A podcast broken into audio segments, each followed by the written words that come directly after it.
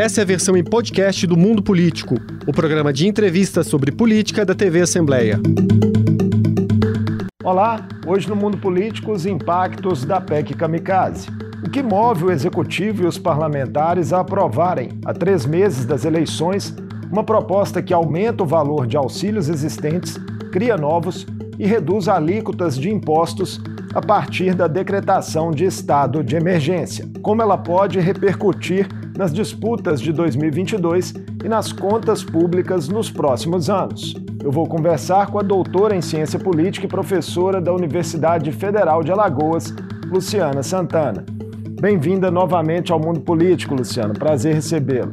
Obrigada pelo convite. É uma satisfação estar aqui com vocês novamente. Luciana, ao permitir uma série de novas despesas em um ano eleitoral, em meio ao contexto aí de agravamento da crise social, essa PEC, de fato, ela representa uma espécie de cheque em branco para o Poder Executivo? É exatamente isso, né, que, que ocorre, né? Ela não resolve o problema, né, que foi mencionado, um problema de agravamento aí das desigualdades, da concentração de renda no país, e ela é, acaba atraindo muito mais aí, né, as estratégias eleitorais do executivo, né, para que ele possa utilizar desses artifícios aí para campanha eleitoral do que efetivamente resolver o problema, né, que é muito mais profundo do que a gente possa imaginar. O apelido kamikaze, você considera adequado? Ah, com certeza, né? É, o esperado é que a gente né, já tenha né, feito, né, é, apresentado soluções para os problemas com certa antecedência, né, sabendo que esses problemas aí, eles né, não surgiram hoje. Né? Então, o que o, o executivo vem fazendo é justamente uma manobra né, para tentar, de alguma maneira, melhorar a situação que vem sendo apresentada até pelas pesquisas eleitorais, né? Que vem mostrando uma situação ainda bastante sensível do presidente, que diante de outras medidas que já vêm sendo adotadas, não conseguiu aí melhorar a sua situação aí. Então, é mais uma manobra que está sendo é, feita pelo executivo para tentar atingir aí esse objetivo de melhorar a situação aí é, eleitoral do presidente. Falando do contexto que levou né, à apresentação dessa PEC, o texto veio para substituir uma PEC dos combustíveis, né, que acabou sendo abandonada pelo governo federal. Mas foi justamente a pressão dos aumentos sequenciais da gasolina, talvez aí o fator primordial para desencadear essa mobilização? Hoje o que a gente tem, né, ainda o principal, eu diria, né, o principal motor, né, de todas essas é, críticas que o governo vem tendo é o aumento dos combustíveis aí, né, de uma forma bastante intensa aí nos últimos meses, né? A inflação, ela também não conseguiu reduzir aí aos patamares que eram previstos pela equipe econômica e, claro, né, é, numa, num conflito é, entre entes federados aí sobre a questão da arrecadação dos impostos, é, foi, né, o governo foi pressionado a pensar outras possibilidades aí é, para poder resolver uma situação momentânea aí que ele vem enfrentando, né? Então, adotar um, um, um estado de emergência, né, é, faria ali, e né, com a justificativa de que é para sanar ou para reduzir os danos sociais aí que, né, das desigualdades que vem acontecendo, é, acabou sendo um paliativo né, mais palpável e que, do ponto de vista eleitoral, até para quem está é, tá do outro lado ali, que precisa apreciar esse projeto, é difícil você negar, né? Você é, né, seguir uma outra direção, porque é como você estivesse ali retirando algum tipo de direito que está sendo proposto pelo executivo. Pois é, então, o único senador, né, Luciana, que votou a favor. É, é, votou, aliás, contra a PEC foi José Serra de São Paulo. E senadores da oposição votaram todos a favor. O motivo você acredita que seja esse, então, a dificuldade de se colocar aí contra uma medida que é, tem muita popularidade aí, muito apelo popular. Exatamente. A situação, como, né, como a gente já mencionou, a situação dessa desigualdade crescente no Brasil, ela está muito explícita. Né? A gente anda pelas ruas, a gente nunca viu né, uma quantidade tão imensa de, de pessoas em situação de vulnerabilidade ali, pedintes, né, moradores de rua. Né? Talvez na década de 90 isso fosse algo né, ainda visto né, de, de, forma mais recorrente, mas desde então a gente não via. Isso se intensificou. E um deputado e um senador votar contra qualquer medida ali, né, voltada para assistência social, né, que tem algum benefício ali né, para melhorar a qualidade de algum setor específico da população, pode ser visto ali como um tiro no pé, né, do sentido de, é, é, né, de retorno eleitoral. Então, por isso, inclusive, a gente tem essa adesão tão intensa aí por parte desses senadores, né, o que também deve acontecer também é, na Câmara dos Deputados. Pois é, agora em relação a efeitos práticos, será que a oposição não corre o risco de ter caído numa, numa armadilha, já que o governo vai né, trazer para si os, os louros né, dessa aprovação? Depende de como vai ser explorado, né? Porque também a gente precisa ter noção de qual que é o prazo de validade desses benefícios, desses auxílios, né? Então a gente sabe que a população também, ela por mais que a gente ache que não existe uma racionalidade no comportamento, né, na valoração desses benefícios. Então, a princípio, né, o que está aprovado no Senado é a duração até o final deste ano de 2022. Ou seja, tem um prazo de validade. E também é, diante do quadro de alta de inflação ainda, né, ainda o valor do, né, dos né, do valor dos, dos, combustíveis ainda é alto frente a outros, é, é, né, outros meses que a gente já teve uma situação muito melhor aí em relação aos preços dos combustíveis, acaba que esses auxílios eles acabam compensando pouco do ponto de vista prático, né? Não há uma mudança estrutural, que é aquilo que talvez seja a maior crítica que a oposição pode fazer, né?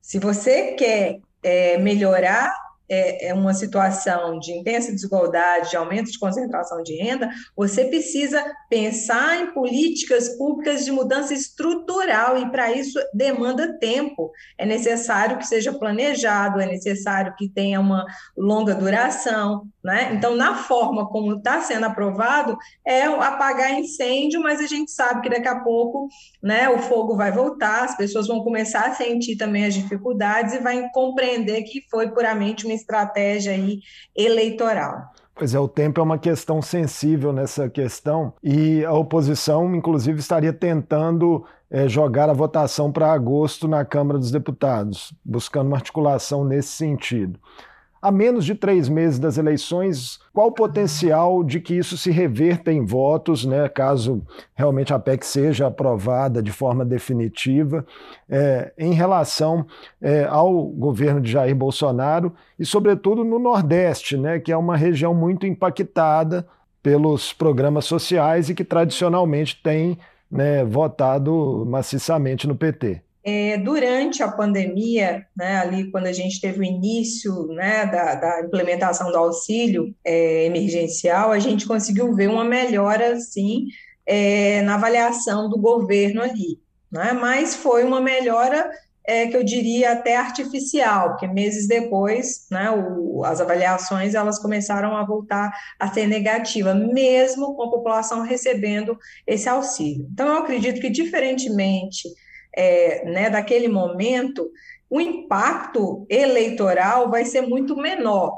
Claro que vai ter uma parcela aí desses receptores, desses benefícios, desses auxílios, que vão aí pensar melhor o voto, que podem valorar né, o governo numa direção aí é, eleitoralmente positiva, mas é, a gente tem que ver também quais são os projetos que estão em disputa, né? E aquilo que está na memória afetiva de um candidato e de outro, né? Então, diferentemente de outros momentos eleitorais, a campanha desse ano ela vai ser muito é, emocional no sentido isso de, de resgatar a memória afetiva do eleitor em termos de condições de financeiras de vida, né, de orçament, orçamentária. E, e, acho que, se bem explorado pelas campanhas eleitorais, especialmente no caso da oposição, é, esse impacto pode ser sentido aí é, de forma muito leve, né? Mas não e acho que não capaz de reverter o quadro que hoje é, a gente se encontra, a não ser que a gente realmente tenha uma mudança muito expressiva do ponto de vista econômico, onde mude substancialmente as condições é, né, de sobrevida da população, o que não está no radar, inclusive, da própria equipe econômica do governo. Queria trazer dois dados aqui do último Datafolha é, para você comentar. Um deles mostrou que a maioria dos beneficiários do auxílio consideram o valor baixo e dizem que ele não influencia no voto. Outro dado da pesquisa mostra que 70% dos eleitores já teriam definido seu voto e não admitem mais mudar de posição. São sinalizações importantes para o cenário aí, né?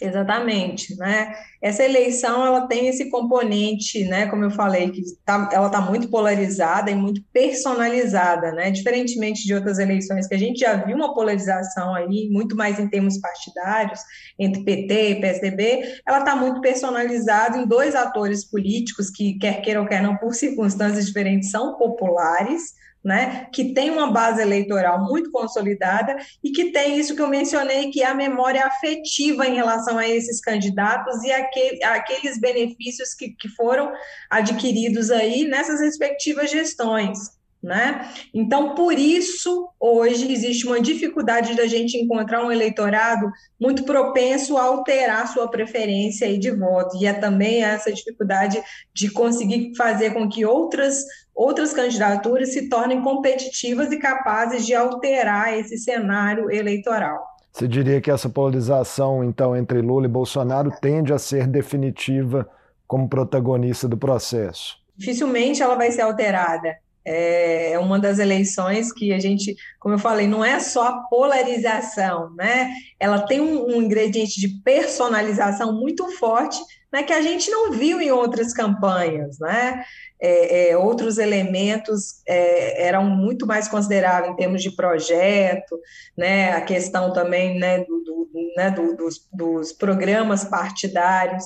Essa eleição é uma eleição que eu diria diferente que também se distancia muito da eleição de 2018, né, onde ali a gente teve outros fatos que influenciaram aquele cenário eleitoral, aquele contexto de campanha. Candidatos propensos à terceira via seguem se movimentando, né, mas a notícia recente, inclusive do Nordeste, é de que é, vários, várias candidaturas desses partidos nos estados já estão atreladas ou a Lula ou a Bolsonaro, né? Entra nessa dificuldade também no rol aí das dificuldades para que novas alternativas se consolidem. É, a gente, eu até fiz um, né, recentemente fiz um trabalho e justamente tentando identificar esses palanques estaduais, né, o alinhamento com esses presidenciáveis, né, e mais de 80% a gente consegue perceber o alinhamento muito claro aí desses palanques, ou centrados, né, no, no, no ex-presidente Lula ou no atual presidente Bolsonaro, né, e dificilmente esses outros presidenciáveis conseguem é, formar palanques competitivos. E até existe palanques, né, aí de outras candidaturas, mas muito mais pensando os ganhos e os impactos aí para é, os êxitos eleitorais nas eleições proporcionais do que efetivamente alterar a dinâmica ali que possa mexer nas eleições é, é, presidenciais. Luciana, falamos bastante aí de impactos eleitorais, possíveis impactos. Queria falar um pouco com você agora da questão orçamentária. Né, o texto da PEC seguiu para votação na Câmara, o impacto da proposta pode chegar a 41,2 bilhões de reais. A tendência, né, pelo que se diz, é também passar de forma acelerada, pelo menos essa é a intenção declarada do presidente da Câmara. Né? Como isso pode repercutir no equilíbrio orçamentário do país a partir de 2023, seja com o novo presidente ou com o atual governo reeleito? Bom, a gente já tinha um cenário aí, né, de, antes mesmo, né, da apresentação dessa PEC, né, um cenário aí de, é, né, é, muita dificuldade para aquele que vier a iniciar o mandato ali a partir de janeiro de 2023, independente de quem quer que seja, né? muito em decorrência aí, né, de todos os problemas que, que, né, que, o, que o país vem enfrentando aí, a pandemia, o contexto internacional, as dificuldades da própria equipe econômica é, é né, do atual governo de adotar medidas aí que realmente né, busquem sanar os problemas né, que a gente tem, né, os problemas estruturais do país, né? Com essa PEC, né, o problema ela se agrava. Né? Então, a gente vai ter aí um ano de 2023 muito difícil do ponto de vista de responsabilidade fiscal. Né? Os estados que já vinham ali antes da pandemia apresentando dificuldades ali para honrar com os compromissos financeiros, né? É, e, e, mais recentemente, né, com essa questão da, da redução aí do ICMS, da, da, dos combustíveis, também acaba apertando as contas financeiras do Estado, então a gente vai ter um efeito em cascata que vai prejudicar muito o processo aí é, de elaboração e de implementação de políticas que possam efetivamente fazer aquilo que a gente né, vem falando, que é mudanças estruturais de médio e longo prazo que possam sanar os, os problemas mais urgentes que a gente tem hoje, né? Que, que é né, a desigualdade social, concentração de renda. Né? A gente tem aí 30 milhões de brasileiros vivendo né, é, com fome. Né? Então, isso é algo muito sintomático aí do que a gente pode ter em termos de agravamento a partir de 2023, se né, realmente essa PEC passar e se não houver outras alternativas aí de aumentar a receita dos estados para poder prover aí políticas públicas necessárias para o país. O aumento do Auxílio Brasil está vindo com atraso na sua avaliação diante desse próprio contexto social? É, acho que não apenas né, o auxílio, mas eu acho que outras políticas públicas realmente para sanar esses problemas já vêm com atraso. Na verdade, eles não sequer existiram né? A gente tem vários políticos que poderiam ter sido implementadas e que não foram. Né? Então, o auxílio, né, ele não resolve o problema se você tem uma alta inflação. Né? Não adianta a pessoa receber um, auxílio mai, maior e não poder com, comprar uma cesta básica. Ele vem, vai ajudar momentaneamente essas famílias em uma situação de vulnerabilidade, mas não vão resolver o problema, né? É necessário outros tipos de políticas combinadas aí a essas, é, essas políticas de assistência social para que efetivamente os problemas possam ser minimizados aí e a gente começar a viver com alguma folga né, para poder pensar políticas de longo prazo. Você acredita que houve algum erro de avaliação, Luciana, por parte do governo em relação ao tamanho é, da crise que o país enfrentava, da crise social, dos seus efeitos mais dramáticos, ou mesmo uma opção deliberada de tentar enfrentá-la com medidas efetivas mais próximo da eleição para se obter ali dividendos? É, eu acredito que, né, depois que a gente teve ali, né, um, um, uma redução, né, do agravamento da pandemia, né, até o final de 2021, é, ali você tinha uma situação que poderia se pensar em, em melhoras é, na situação do país, mas aí veio uma guerra lá da Ucrânia e na Rússia, e os efeitos, quer queira ou quer, não chegam.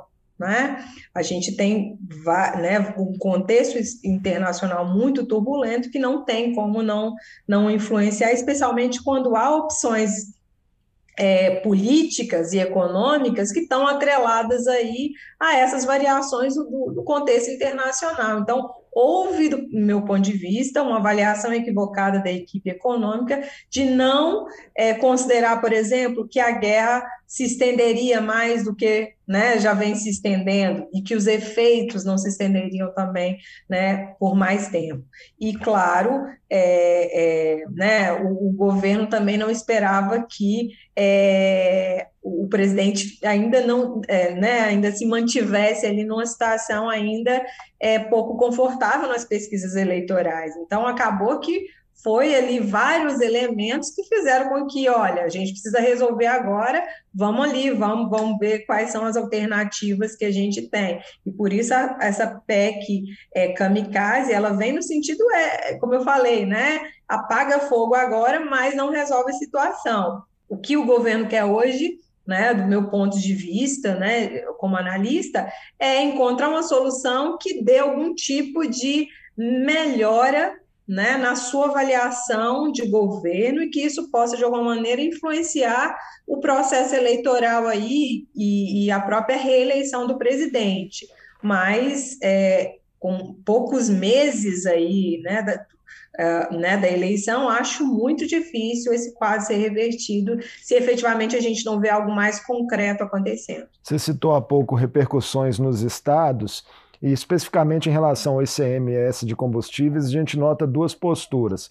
Alguns estados, Minas Gerais, por exemplo, já anunciou redução de alíquotas. Outros estão é, até acionando a justiça para tentar é, barrar o, o cumprimento né, dessa lei complementar 194 de 2022. É a lógica eleitoral que explica essas diferenças também? É, eu acho que os próprios conflitos entre os entes federados que foram construídos ao longo aí, né, desses últimos anos, né, e que ficou muito mais evidente ali durante a pandemia. Né? Então, é, os governos estaduais também estão aí disputando a eleição, ou, ou a reeleição, ou tentando aí é, é, né, fazerem os sucessores ou a busca mesmo por outros cargos, né? Então, se posicionar diante dessa situação acaba sendo uma escolha eleitoral, né?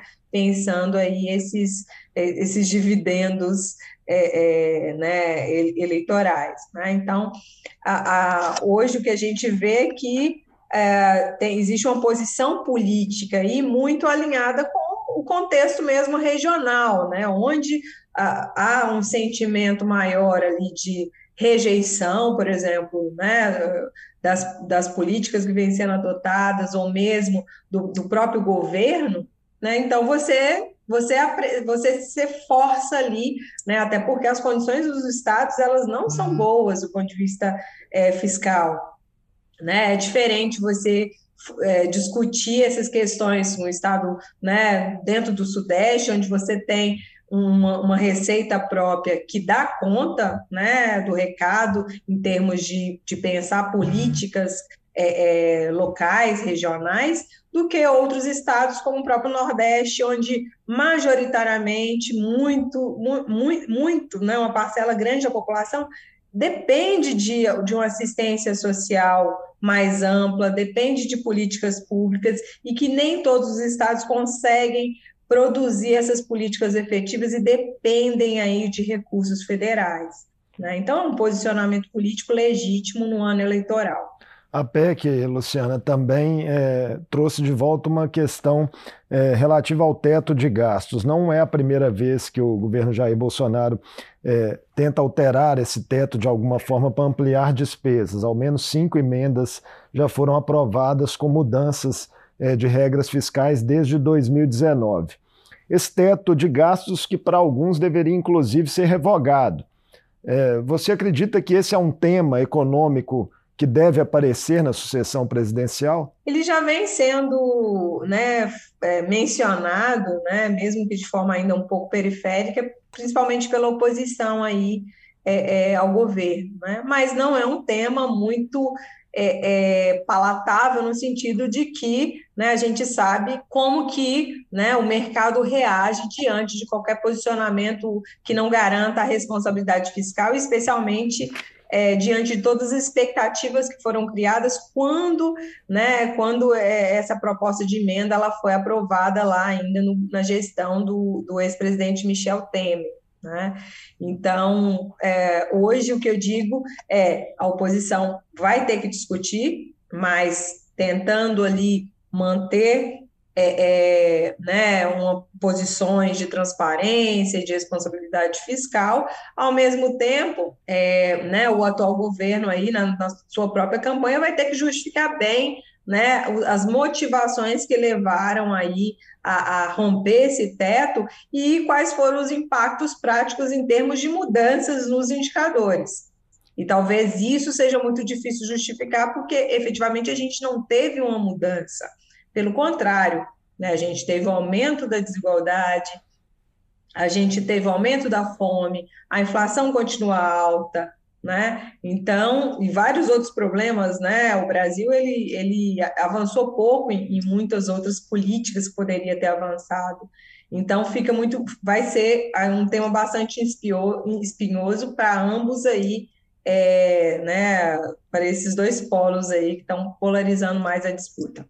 A decretação do estado de emergência, né, que permitiu aí é, a apresentação da PEC com a criação de novos auxílios pode ser um precedente perigoso para que lá na frente é, se use é, se, uma, algo similar para descumprir leis existentes ou mesmo implantar medidas impopulares? A gente abre realmente um precedente problemático. É, é eu me recordo ainda do ano de 2001, que houve ali quando a gente estava vivendo uma situação econômica né, bastante crítica no, no, no, país, antes da eleição de 2002, e foi proposto aí ao Fernando Henrique que ele né, também fizesse algumas mudanças aí né, para pensar benefícios é, que pudessem dar algum retorno eleitoral para ele no ano de 2002, e ele foi enfático, né, não vou fazer, né, por mais que a gente entenda que há essa necessidade, eu não vou descumprir as regras, eu não vou atropelar, né, é, a Constituição para poder, é, né, ganhar em cima disso, né, é, hoje o que a gente vê é totalmente um, o contrário, né? A gente vê a utilização aí dessas regras né, com um fim, né, com uma estratégia eleitoral declarada. É, talvez né? pelo e fato se... de Fernando Henrique não ser candidato à reeleição na época também, né? Ao contrário do, do, da conjuntura atual, com Bolsonaro tentando a reeleição. Ah, com certeza, né? Ali, claro, é, fica muito mais fácil você né, se, se safar dessa situação. Ao mesmo tempo, você mostra também uma responsabilidade em relação às próprias regras né, que estão dadas na disputa. É, é, hoje a gente está há, né, há três aí, três meses, né, três, quatro meses é, é, né, do resultado final da eleição. Né? Então, abrir esse precedente, para mim, é, acaba sendo muito perigoso do ponto de vista que, como eu falei, a gente vai enfrentar uma situação delicada nos próximos, nos, nos próximos anos. Né? Então, não vai ser fácil aí também a gente desvencilhar aí né, dessas, né, dessas armadilhas que, que, né, que a própria institucionalidade às vezes faz, faz cair aí. Ministros de tribunais superiores, inclusive, Luciana, é, foram ouvidos em reportagens né, sob anonimato aí, mas é, falam que a PEC pode ferir princípios constitucionais, caracterizar um desvio de finalidade é, em relação à própria legislação. A judicialização é, seria um caminho, apesar de que a oposição votando a favor, é pouco provável que isso aconteça, né? É exatamente aquilo que, que, que a gente mencionou anteriormente, né? Apesar de existir aí, sim, é, justificativas do ponto de vista jurídico, né, é, forçando aí é, é, né, essa inconstitucionalidade do projeto e, e, no sentido de que há uma intenção né, eleitoral, né, e que não necessariamente para cumprir esses objetivos que foram justificados no projeto, né, é difícil a oposição aí é, manter esse discurso tendo majoritariamente votado a favor no Senado e possivelmente a gente também deve ter essa maioria é, é, na Câmara dos Deputados.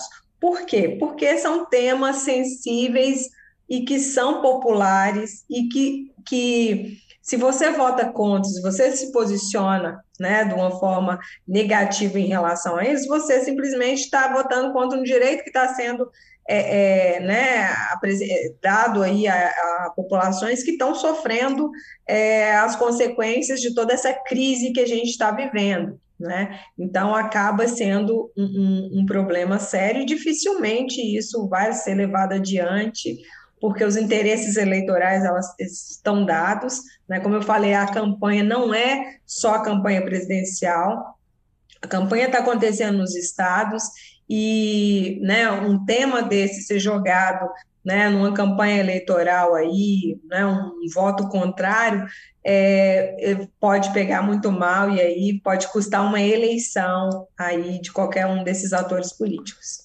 Estamos chegando ao final, Luciana. Rapidamente, queria só um comentário seu sobre uma notícia dessa segunda-feira do portal UOL, que dá conta que o governo Bolsonaro aumentou em 75% o gasto com publicidade na TV Globo é, de janeiro a junho deste ano, em comparação é, com o mesmo período de 2021. A emissora que é alvo de críticas públicas constantes do próprio presidente. É a lógica eleitoral imperando novamente? É, como eu falei, né, o, presidente ele tem vivido um cenário muito trágico, né? Ele viu aí, né, em pouco menos, né, um pouco menos de um ano, né, seu principal desafeto político, né, ter os processos aí anulados pela justiça, se tornar aí, é, é, né, o líder na maioria das, né, majoritariamente aí nas pesquisas eleitorais é, ele está imerso numa crise econômica aí sem precedentes, né? então uh, ele precisa utilizar todas as estratégias que estão à sua disposição. Né? Além né, de alternativas aí que estão sendo é, jogadas né, dentro do legislativo federal, é, a comunicação é um dos do carro forte de qualquer campanha, de qualquer é, é, né, êxito eleitoral. Então, ter ali aí, né, né, suas publicidades num, num dos principais canais de, né, né, de TV acaba é, contribuindo de alguma maneira aí para né, para tentar melhorar essa situação. Então, sim, é mais uma estratégia eleitoral e que é, acaba também indo muito, né, é muito incoerente com o próprio discurso, né, que vinha sendo adotado aí pelo presidente ao longo dos outros, é, é, né, dos anos anteriores, né, é, de que é, né, seria uma emissora que estaria a serviço aí apenas né, é, né, de outros partidos ou de, de ser contrário ao governo e sem contribuir com o país. Né? Então, é uma incoerência que pode ser explorado também pelas oposições. Né? Obrigado por mais essa conversa no mundo político conosco, Luciano. Eu que agradeço, estou sempre à disposição. Obrigada. Um abraço. Eu conversei com a doutora em ciência política e professora da Universidade Federal de Alagoas, Luciana Santana. Falamos sobre os possíveis impactos eleitorais e orçamentários da chamada PEC Kamikaze, que reduz alíquotas, reajusta e estabelece auxílios em meio à persistente crise econômica no país. A proposta já passou pelo Senado e aguarda apreciação pela Câmara dos Deputados. O Mundo Político fica por aqui. Obrigado por nos acompanhar e até o próximo programa. O Mundo Político é uma realização da TV Assembleia de Minas Gerais. A apresentação foi de Marco Antônio Soalheiro, a produção de Tayana Máximo, a edição de áudio foi de Leandro César e a direção de Vivian Menezes.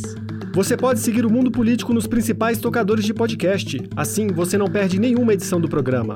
Para assistir a essa entrevista e aos outros conteúdos da TV Assembleia, acesse almg.gov.br/tv.